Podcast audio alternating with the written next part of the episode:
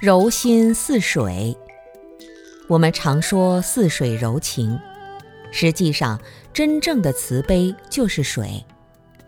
我们看到众生受苦，眼泪会不自觉地流下来，坚固的内心自然会融化掉。我们看到别人有灾难，会心甘情愿地帮助对方，自然而然地升起同情心、慈悲心。水往低处走，能够滋润万物，所以世间的各种文化都用水来比喻道德。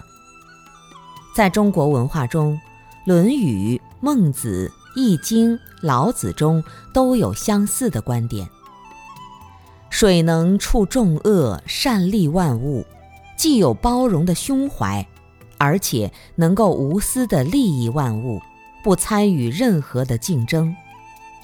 你这一生想过得吉祥，没有任何伤害，水是最好的榜样。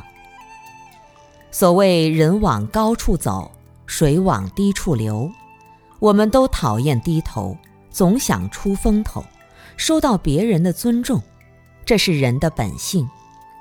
水则不同，它总趋向于最低的地方。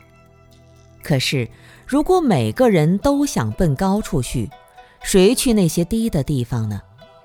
在这种心态下，人和人之间的矛盾、冲突，甚至战争，自然难免。而中国古代的智慧则告诉我们，要向水学习，培养处众恶而不争的德行。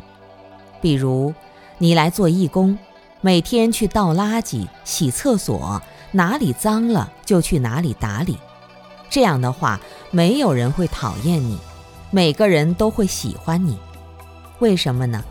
因为你处众恶而不争，你把好事情都让给别人，自己处在最不显要的地方。这样的行为就是在积累实在的德行。过去的祖师大德，丛林里面的方丈，在刚出家的时候。都会干这些最脏最乱的活儿。如果这些事情都干不了，你就会歧视其他人，特别是歧视那些有德而无畏的人。对修行而言，这种歧视、自我傲慢是一种很大的障碍。